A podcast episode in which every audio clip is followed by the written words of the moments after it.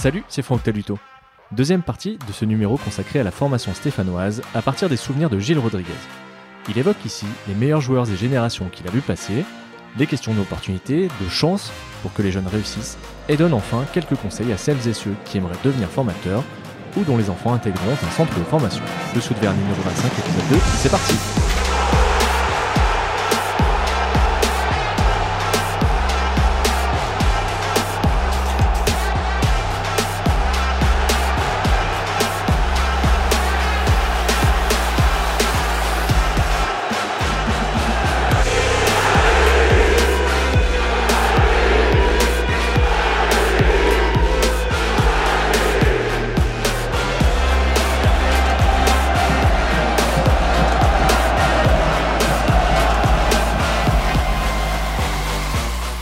Est-ce que de toutes celles que tu as, tu as vues au quotidien, il y a une génération que tu as trouvée au-dessus du lot, collectivement et par les individualités qui, euh, qui la formaient?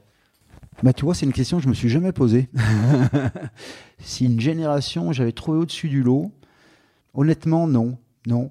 Parce que la génération euh, Loïc, les 85, euh, Karl Medjani, Bafé Gomis, oh, c'était une belle Il génération. y en a énormément qui sont devenus pros d'ailleurs. hein. Oui, mais euh, honnêtement, sur cette génération, il y avait quand même pas mal d'écart aussi entre euh, voilà ces joueurs et euh, voilà.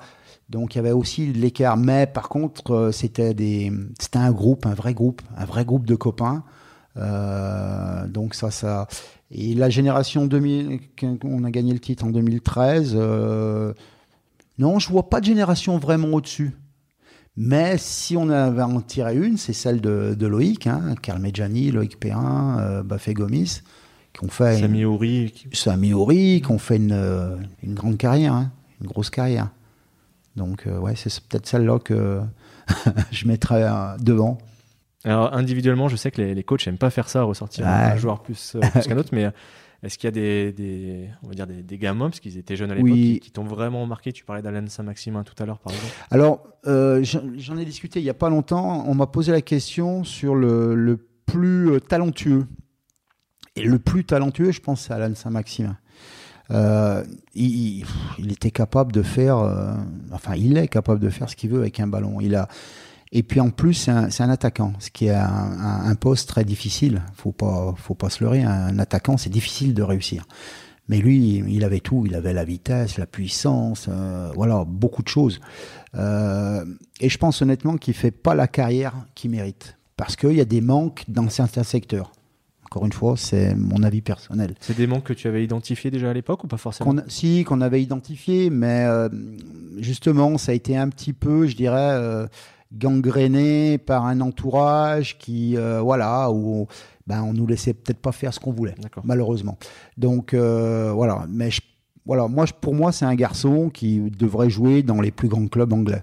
Euh, mais bon, quand il y a des manques, il y a des manques. hein. Donc, euh, et après, bah, je- oui, ben moi, euh, Baffé et Loïc. Loïc, alors Loïc, c'est un peu particulier parce que Loïc, personne ne le voyait trop réussir. Euh, moi, quand je l'avais, il n'avait pas, il avait pas de contrat, aucun contrat. Il avait juste une licence euh, lambda? Amateur. Euh, U15, amateur. Euh, Bafé Gomis avait un, un contrat, Sami Ori avait un contrat, Karl Medjani avait un contrat de mémoire, oui, oui, ça c'est sûr même. Après d'autres, il y avait, on avait d'autres joueurs qui avaient des contrats. Lui il n'avait rien. Mais l'avantage qu'il avait, Loïc, c'est qu'il avait un entourage dont des parents, c'était pas leur, euh, c'était pas leur moteur, ça. Ce qui était important, c'est que leur fils, il joue au football, il se fasse plaisir et arrive ce qui arrive. Et euh, ce qui devait arriver, c'est-à-dire avec son sérieux, son mental, euh, ben, il, a fait une belle carrière, une très belle carrière même. hein. Donc il jouait milieu de terrain à l'époque. Hein, moi je le faisais jouer milieu de terrain, c'était un milieu de terrain. Jamais un mot plus haut que l'autre. Et par contre, un- sur le terrain, c'était un guerrier. hein. Euh, pas une technique, euh, c'était pas. Voilà, mais euh, il, avait tout, il avait tout. Il avait un mental rarement blessé, rarement blessé à l'époque. C'était un peu plus dur après, mon petit Loïc. Mais voilà, donc bah, c'est des joueurs qui te marquent, ça. C'est- Et moi, je m'en suis servi d'exemple. Je m'en suis servi d'exemple après. Avec les, les avec- générations d'après? avec les générations d'après. Quand euh, on discutait, on avait des discussions à baston rompu. Voilà, euh, quel joueur, euh, voilà, ben c'était un exemple. prenez Loïc Perrin, il, y avait, il, s'en foutait, il voulait pas de contrôle, c'était pas son problème. Il, allait venir le contrat. Automatiquement, il allait venir. Toi, tu étais convaincu de son potentiel. Aujourd'hui, on peut se parler sans langue de bois, mais sans langue de bois. Alors, arriver là où il est arrivé, peut-être pas. Honnêtement, non. Je, pensais qu'il allait, oui, oui, avancer, mais il n'a peut-être pas la carrière. Euh, euh, qu'il a faite. Quoi, hein. Euh, mais même Bafé Gomis, honnêtement, Bafé il était puissant, euh, on a eu du mal à le trouver son poste. ouais, il, demandait beaucoup plus de choses. Il voulait jouer tel endroit, mais pas ici, tout ça. Donc non, Loïc, lui, on il jouait où on le, on le mettait, il n'y avait pas de souci. Donc, mais c'est ouais, mais c'est pour moi c'est des exemples, c'est des exemples, c'est des exemples à prendre dans pour les centres de formation. Je l'ai reçu il n'y a pas longtemps à, ce même micro, Loïc. Et il me racontait qu'une carrière, ça pouvait tenir à, pas grand chose. Alors que certes, il, fallait être bon avec les pros quand euh, l'opportunité se présentait, mais qu'il fallait encore qu'elle se présente. Et que lui, ça avait peut-être tenu au fait que Carl Medjani parte euh, à Liverpool. À Liverpool, oui. Euh, est-ce que toi, tu as vu passer des joueurs dont tu pensais vraiment qu'ils feraient carrière, qui, euh, soit par euh, manque d'opportunités, soit parce que finalement ils n'y sont pas arrivés, euh, ne sont jamais passés pro. Oui, oui, oui, bah oui, des exemples on en a, hein, la Saint-Etienne. Hein. Mais encore une fois, quand tu parles d'opportunités, il, faut, il, leur faut aussi de la chance. Et je prends les exemples dernièrement hein, de ce que je vois aujourd'hui avec Claude Puel qui intègre des jeunes. Moi, le petit Cédouceau, je l'ai eu honnêtement, honnêtement, je le voyais pas jouer en pro euh, maintenant. Ah oui. Ah, même pas du tout. Je peux le dire euh, honnêtement, je le voyais pas du tout jouer en pro maintenant.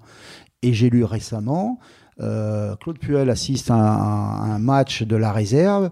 il est avec son Jackie Bonnevet, son adjoint, et il dit oh, le petit là, faut, on va le faire venir, hein. parce que ce jour-là, ben, il a dû faire des choses intéressantes. Voilà sur quoi peut jouer une carrière. Et inversement, ben, on en a connu qui, avait de grosses qualités, tout ça, et, l'opportunité s'est pas présentée. Parce que le coach, l'équipe une, et on en a vu passer beaucoup à Saint-Etienne, euh, ne s'intéressait pas aux jeunes, ne faisait pas confiance aux jeunes, euh, voilà, et euh, ils sont passés à travers. Je prends l'exemple de Eric Botéac, qui est un bon joueur, Eric. je l'ai eu, Eric. Une jolie carrière. Mais il n'a pas eu l'opportunité de la jouer à Saint-Etienne. Et il avait le niveau hein, pour jouer à Saint-Etienne. Il n'a pas eu cette opportunité. Il est parti, il a joué à Dijon, il a joué à Lille, il a joué à Nice. Euh, euh, donc euh, voilà, il, faut aussi de la chance. Il faut que ce jour-là, il faut être bon au bon moment, au bon endroit et être au bon endroit. Etienne Green. Oui, j'avais noté. Etienne Green, on le met. Tu, l'as eu, toi, Etienne Green? Non, ah, il est venu sur des séances, tout ça, mais je ne l'ai pas géré. Non, je l'ai pas géré.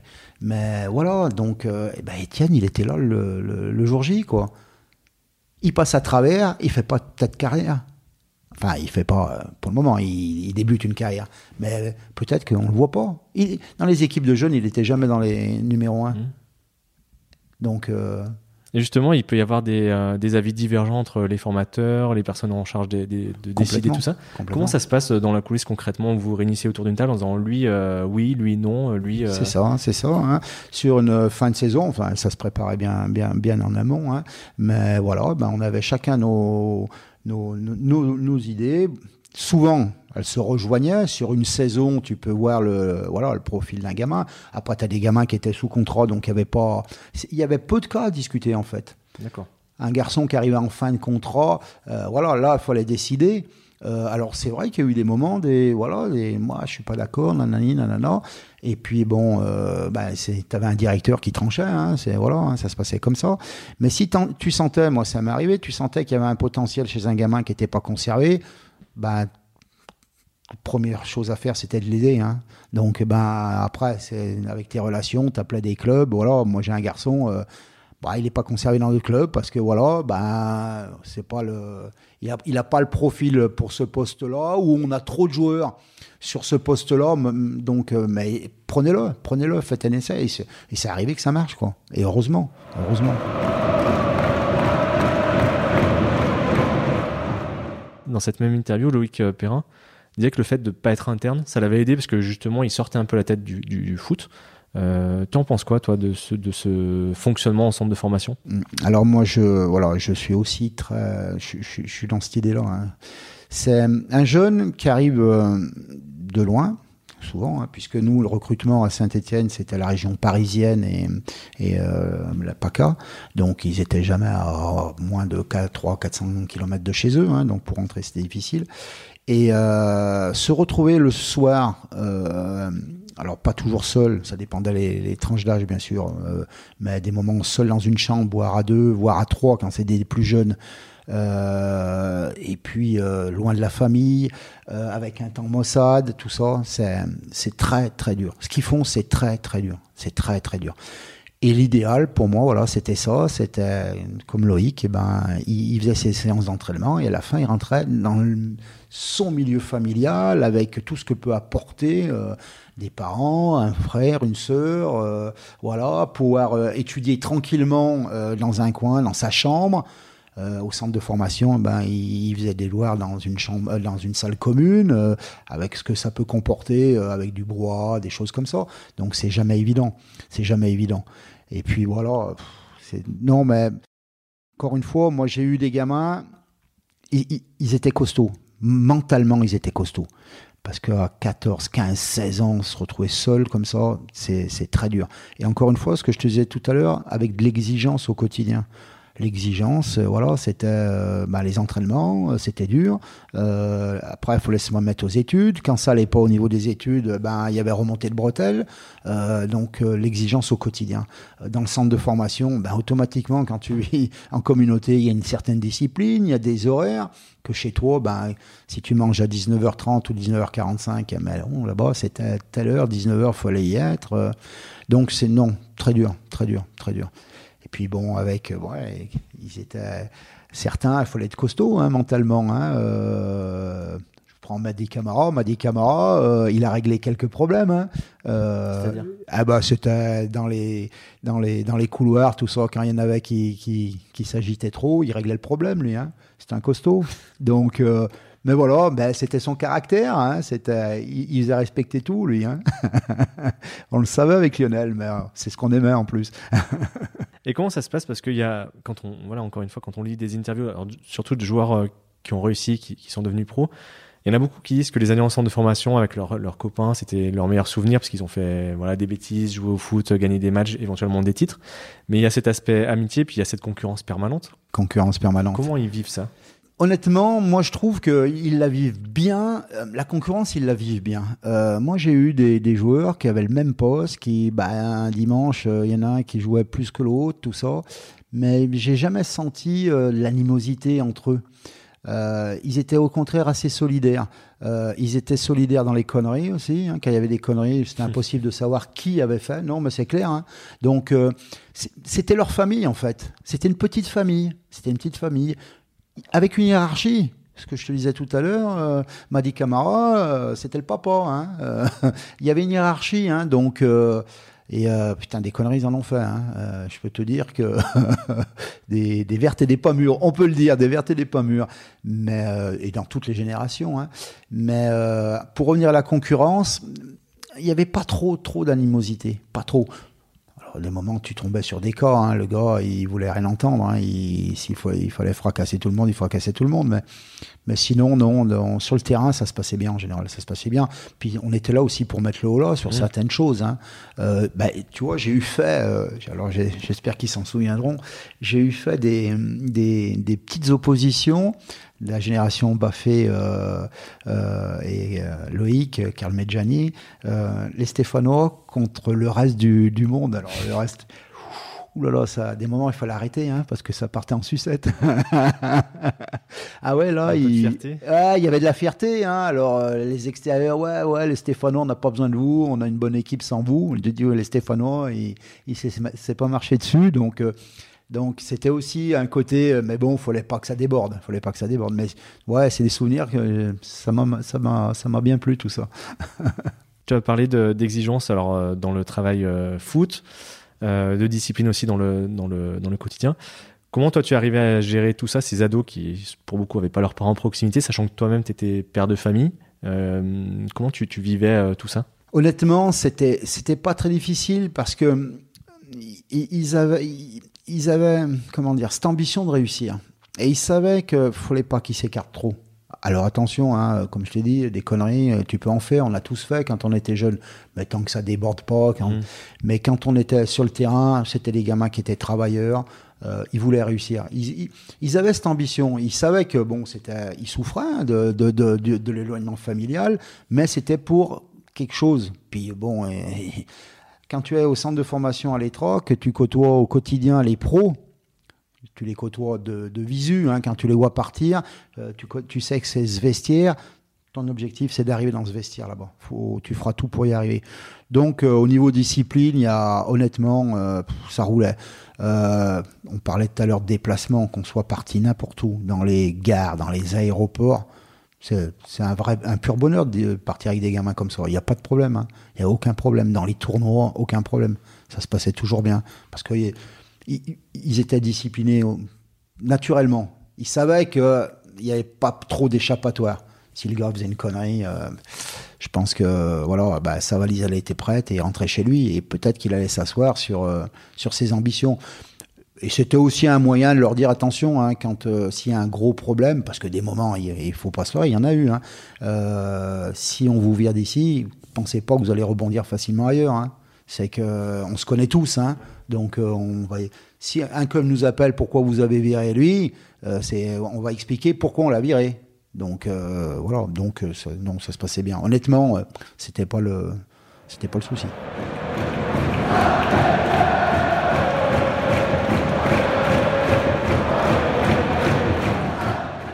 Tu parlais d'ambition, c'était aussi devenir pro, c'est aussi leur rêve. Leur rêve. Comment toi tu, tu abordais, comment tu vivais les périodes justement qu'on évoquait tout à l'heure de, fin de saison où il fallait annoncer que, bah, que ça s'arrêtait? Très dur. C'était, pour tous les éducateurs, c'est, le plus dur. C'est d'annoncer à un gamin qui va pas être conservé. Alors ça se faisait souvent avec les parents, puisque c'était des mineurs la plupart du temps, donc ça se faisait avec les parents. Donc il faut aussi avoir des billes. Hein. Tu ne tu peux pas annoncer, il fallait avoir des billes. Euh, en général, ben ça se passait bien. Enfin, ça se passait bien. Ils acceptaient euh, sur le coup, voilà. Des moments, c'était un peu plus compliqué, où on avait des retours de bâton, les parents, nous, voilà, nous, ça, ça, ça pouvait monter vite en pression, parce que les parents n'acceptaient pas du tout, donc ils partaient dans des, dans des, des trucs, des critères, euh, oui, mais vous préférez lui parce que si, parce que ça, donc voilà, non. Mais pour un entraîneur, un coach, c'est le plus dur, c'est d'annoncer, ben on, brise un rêve en fait, on brise un rêve, on brise un rêve. Donc, euh, on essayait d'être de un petit peu le, comment dire l'encourager à continuer le football. Parce qu'on lui dit tout ce que tu as appris dans un centre de formation les années que tu as tu as passé c'est pas perdu. Il n'y a pas que le monde professionnel. Nous on t'annonce que tu as pour nous pour nous tu n'arriveras pas au niveau professionnel. Mais il n'y a pas que le niveau professionnel. Tu peux jouer en aller en national, des choses comme ça. Le football peut apporter beaucoup de choses par rapport à un travail, comme je t'ai expliqué tout à l'heure. Euh, dans le monde actuel, avoir un, boulot, c'est important.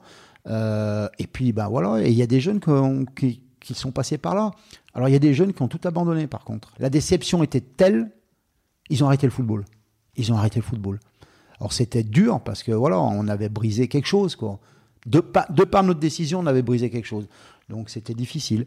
Puis il y en a d'autres qui nous ont rappelé qui quelques années après bah, travaillaient, étaient employés dans une mairie et qui jouaient dans un club et ils s'éclataient quoi.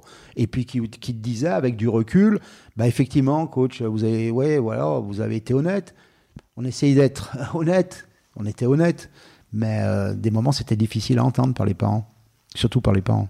Toi, tu le, tu le gérais comment? Est-ce que tu laissais filtrer un peu les, les semaines avant la tendance Alors la tendance, tu sais, on faisait, on faisait déjà un premier entretien toujours avant les fêtes de fin d'année, hein, au mois de décembre. On faisait un premier entretien qui a un petit peu euh, donnait un petit peu euh, des, déjà des éléments. Hein. Si on sentait vraiment que le garçon allait, avoir une marge de progression moindre sur la deuxième partie, on laissait déjà entendre que ça allait être compliqué. voilà, en fait, il ne fallait pas laisser de faux espoirs. Tu ne peux pas laisser le faux espoir. Puis après, à, Noël, tu avais des moments des doutes. Tu avais un gamin, tu te dis, euh, ouais, peut-être que sur la deuxième partie, il va, il va se révéler, il va lâcher du lourd. Ça arrivait aussi. Donc euh, voilà, mais bon, après au mois d'avril, ben, les décisions étaient prises et là c'était ou le drame ou euh, voilà, ou bon, le gamin passait dans la catégorie supérieure, la, la joie quoi, la joie. Tu as dû en voir euh, passer quand même beaucoup. Beaucoup. en 25 ans, je sais pas ce que ça peut beaucoup. Comme, je sais pas. Nombre de joueurs. tu, es resté en contact avec, euh, avec beaucoup une fois que le, il passe en catégorie supérieure ou quitte le club euh, tout doucement le, Non, non, j'ai toujours des contacts. Ouais, j'ai toujours des contacts. J'ai souvent Simon Carmignani, qui est dans le, qui est retourné en sa région, hein, sur Cruas.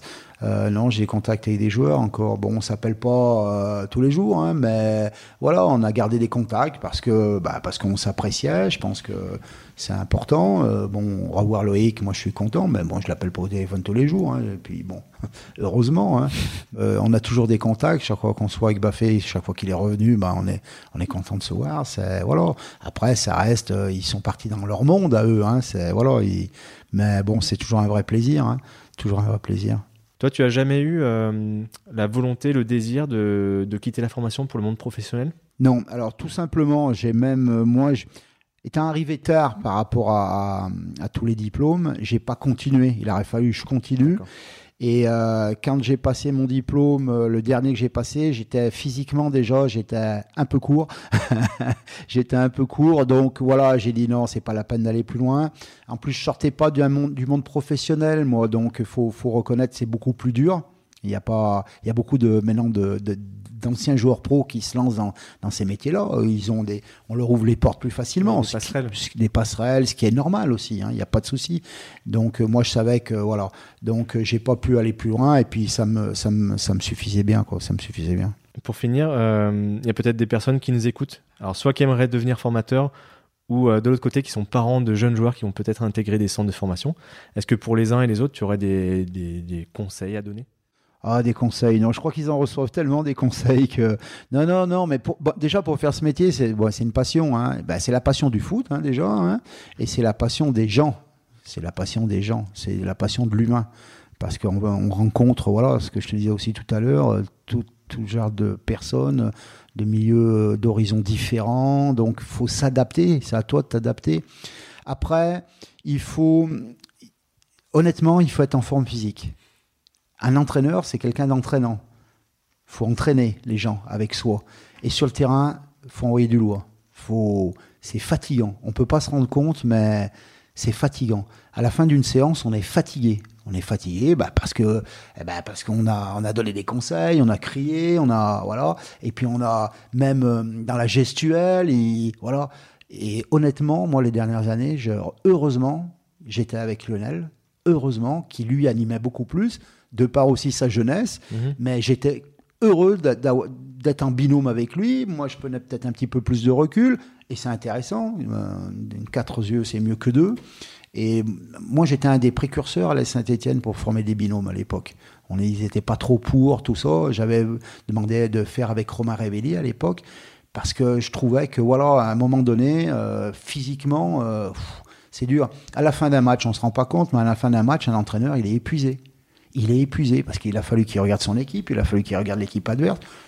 Quand on était deux, ben, on se partageait le boulot, mine de rien. Donc, euh, faut, voilà, faut aimer l'humain, faut être euh, fort, euh, faut passer ses diplômes le plus jeune possible. Et puis après, voilà, faut garder cette passion de, de, et du foot et, de l'humain, quoi. Surtout ça. Et pour les parents, eh ben moi, pour les parents, c'est laisser les jeunes tranquilles, laisser faire confiance au coach, faire confiance au coach. Euh, parce que c'est lui euh, qui les a tous les jours, qui, qui, voit euh, la progression ou la régression, et, pas essayer de, de, voilà, de passer par des d'autres personnes pour, pour foutre le why. Quoi. C'est, pas, c'est pas le but, hein. Le but. Il y a un but commun hein, quand on met son gamin dans un centre de formation tout le monde veut qu'il réussisse, hein, parce qu'il y a une notion d'argent, hein, que le veuilles ou non, il y a une notion d'argent. Un gamin qui est dans un centre, il coûte de l'argent. Hein. c'est un investissement. C'est un investissement. Donc si le club a choisi de le, prendre, c'est qu'il y a, y, a, y a de l'espoir. Alors laissez travailler les gens, faites confiance aux gens qui sont en place, puis après faites un bilan, bien sûr, il y a un bilan, un bilan mi-saison, un bilan fin de saison, euh, mais pas essayer de, passer des moments euh, à travers et ouais, c'est pas... Voilà. Bah écoute Gilles, je te propose de, finir là-dessus. Merci encore euh, du temps que tu nous as accordé. C'était euh, plaisant et super intéressant, je pense, pour tout le monde. Qu'est-ce qu'on peut te souhaiter maintenant pour la suite? Ah bah non, la, vie que j'ai, tu vois, je profite de mes petits-enfants. Euh, le dimanche, eh ben, je suis tranquille. Je, malheureusement, j'ai pas pu retourner au centre parce qu'avec toute cette histoire de Covid, et maintenant ça va être un petit peu plus facile parce que bon, j'ai envie de revoir jouer les jeunes.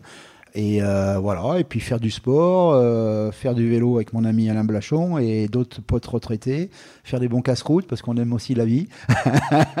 et euh, voilà, et garder la santé. Bon, bah écoute, c'est tout ce qu'on te souhaite. Merci encore. C'est gentil. Et à bientôt. Merci Franck. Merci à Gilles pour sa confiance et merci à vous d'avoir écouté cette conversation jusqu'au bout. N'hésitez pas à faire tourner le lien du podcast sur vos réseaux et à vos proches. Pour le faire connaître, vous pouvez aussi lui mettre 5 étoiles ainsi qu'un commentaire sur Apple Podcast. C'est précieux vraiment pour le faire remonter dans les classements et que d'autres personnes puissent le découvrir. Pour continuer la discussion, ça se passe sur la page Facebook ou les comptes Twitter et Instagram de Dessous de Verre. Vous pouvez aussi m'écrire à dessous de at gmail.com et on se retrouve très vite pour un nouvel épisode. Ciao